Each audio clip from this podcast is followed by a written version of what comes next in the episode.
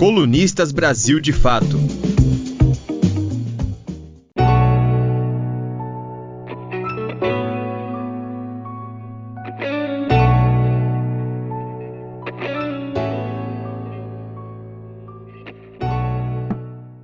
A CPI da pandemia está revelando uma realidade inquestionável.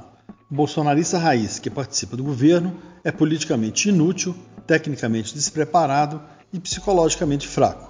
Os depoimentos de Van Garten e Queiroga são exibições de baixeza humana. Em primeiro lugar, mentiram, o que já é muito grave numa comissão parlamentar de inquérito. Foram incompetentes em suas áreas de atuação e, o mais grave, deixaram de comprar vacinas quando isso era possível. Há uma lei da compensação entre os fracos de caráter que ocupam posições para as quais não estão preparados. Defendem com unhas e dentes seus patrocinadores e jogam sempre a responsabilidade para o outro. Weingarten, por exemplo, em entrevista recente, despejou em Pazuello a culpa pela perda da oportunidade de comprar vacinas da Pfizer, deixando mofar a proposta do laboratório por dois meses e milhares de vidas perdidas. Já Queiroga desceu ainda mais baixo na escala dos valores de civilização.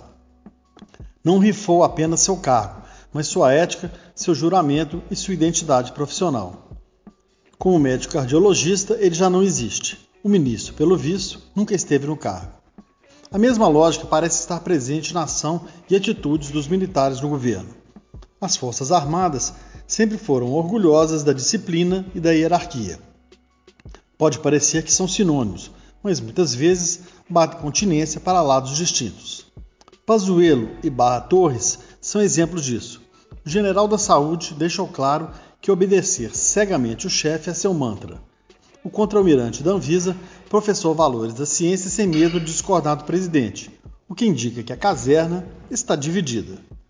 E essa divisão é importante por vários motivos. Além de mostrar que não existe alinhamento automático com o presidente e o que ele chama de seu exército, tem o potencial pedagógico de apontar para o papel constitucional dos militares. O mais significativo, no entanto, é a dimensão política que fica subentendida na situação. Não há ordem unida em torno do presidente. O jogo está duro, mas não está perdido. A cisão entre os militares aponta para um dado essencial nesse momento a necessidade de resgatar a articulação política em torno do crescimento da dissidência do projeto de poder de Bolsonaro. Essa onda, ainda que constrangida, pelo visto chegou aos militares. E os homens na sala precisam estar atentos à necessidade de fazer política nessa hora. As rachaduras já estão visíveis. A cisão do bloco fardado precisa ser considerada com atenção por todos que se preocupam com o destino histórico do país. É preciso conversar com quem quiser conversar, independentemente da origem e da ideologia.